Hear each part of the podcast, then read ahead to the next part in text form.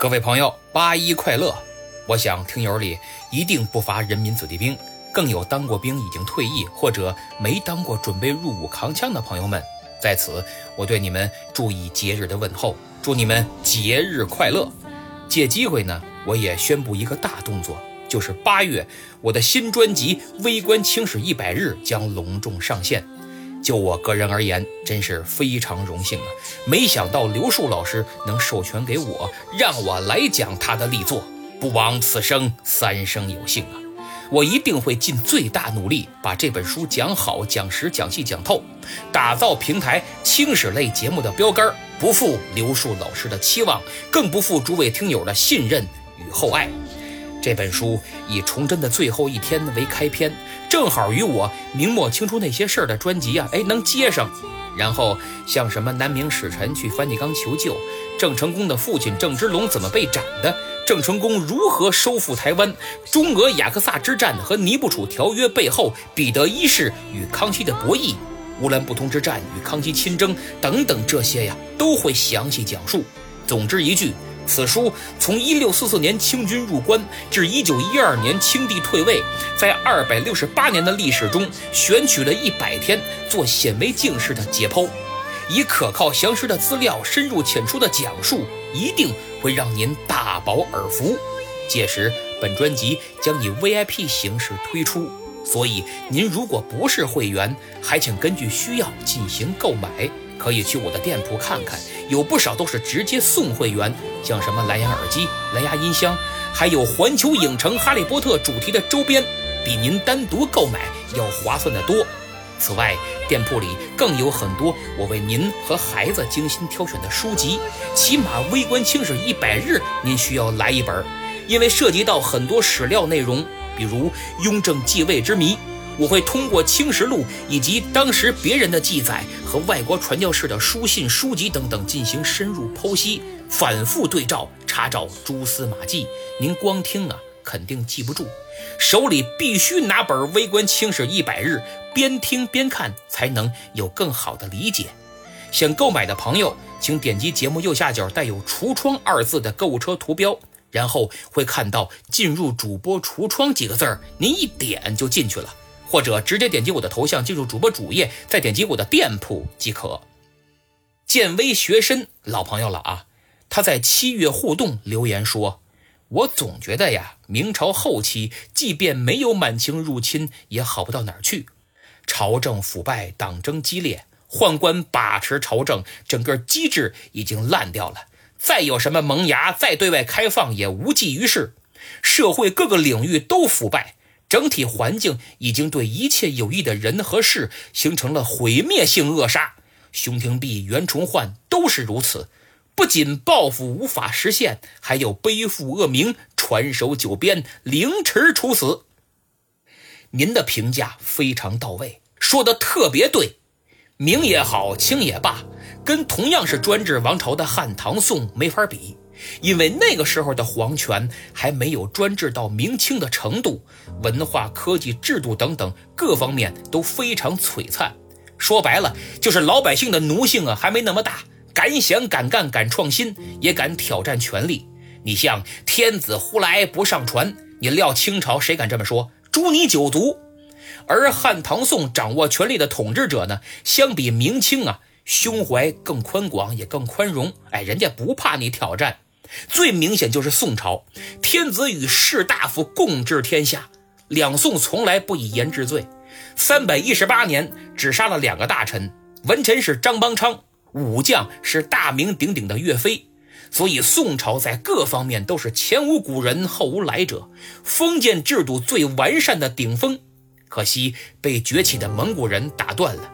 这古代战争啊，不是谁先进谁就赢。因为那会儿的武器再先进，也起不了决定作用。起决定作用的是人，谁的战争欲望强烈，谁更野蛮、更强壮，下手更狠，谁就更能赢。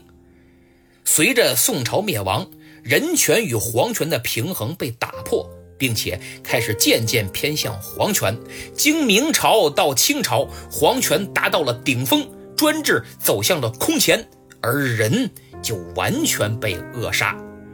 中国这种制度啊，犹如绞肉机一样。如果你不按照皇帝的希望或者喜欢的方向去发展，就把你搅烂了，下场凄惨，甚至身败名裂。熊廷弼、袁崇焕、孙传庭等等皆是如此。因为明清时期的专制啊，皇帝掌握了空前的权力，这种高处不胜寒带来的危机感，使他时刻要提防身边的大臣会不会有不臣之心。会不会谋反？我明天还能不能坐在这把龙椅上？所以他要做的就是使朱家江山、爱新觉罗家的江山千秋永固。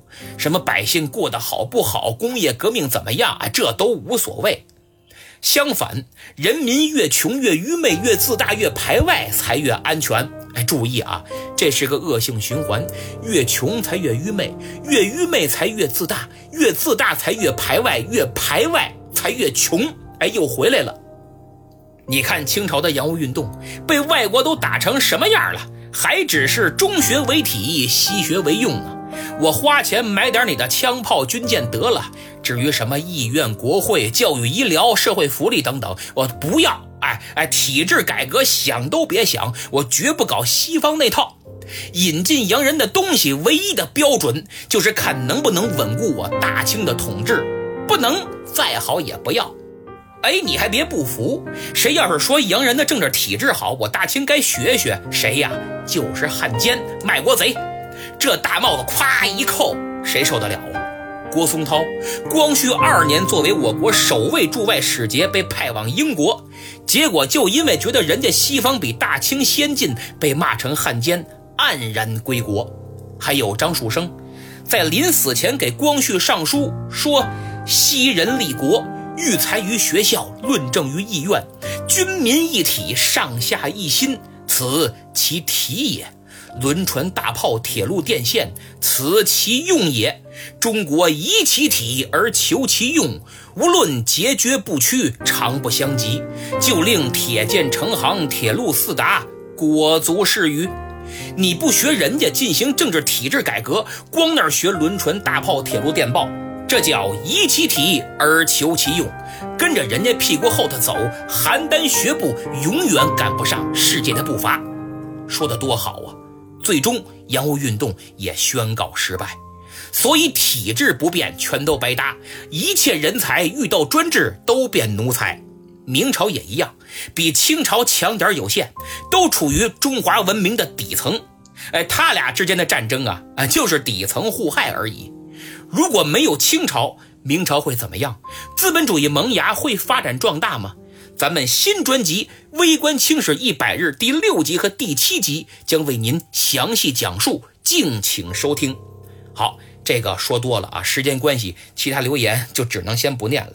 但大家还是尽量的点赞、评论和转发啊！啊，对，还有月票，晚清那些事儿，七月份投票最多的是《简单生活一辈子》五十七章，《东风渐绿西湖岸》和《一迷路时你就往前走》都是五十六章。感谢几位老朋友，希望其他人也多多投月票，对我很重要。就在节目主页中间位置，您能看到“票”字儿，点开之后按提示操作就能领月票、投月票了。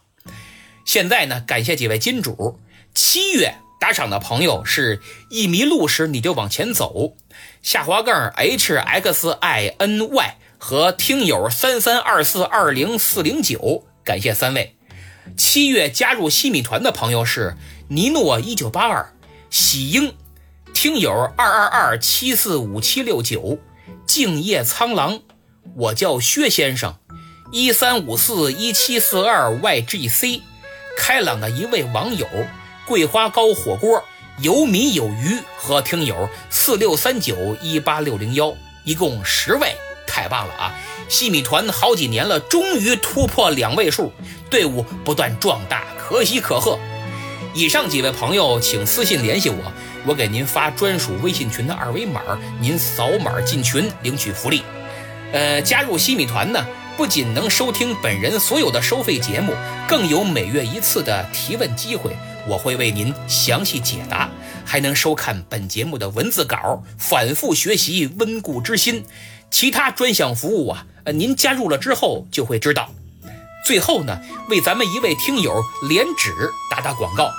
他现在工作之余，跟朋友开了个小买卖，纯手工制作补气血的阿胶糕，货真价实啊！嘿，一说这阿胶，我就想起大宅门里黑漆垄吊庄了，有点意思。您呐，就少吃点膨化食品和那些垃圾零食，剩下钱买点阿胶糕吃，比什么都强。再省点钱，买买我的会员，阿胶糕有益身体健康，我的会员使您精神富足。哎，有兴趣的朋友可以添加微信 l y t 三四八五，挺好记啊，l y t 三四八五，验证信息写言之有理，就能享受专属优惠了。好。今天就到这儿，希望您多多为节目点赞、评论和转发，再投投月票，在下感激不尽。咱们西米团不见不散。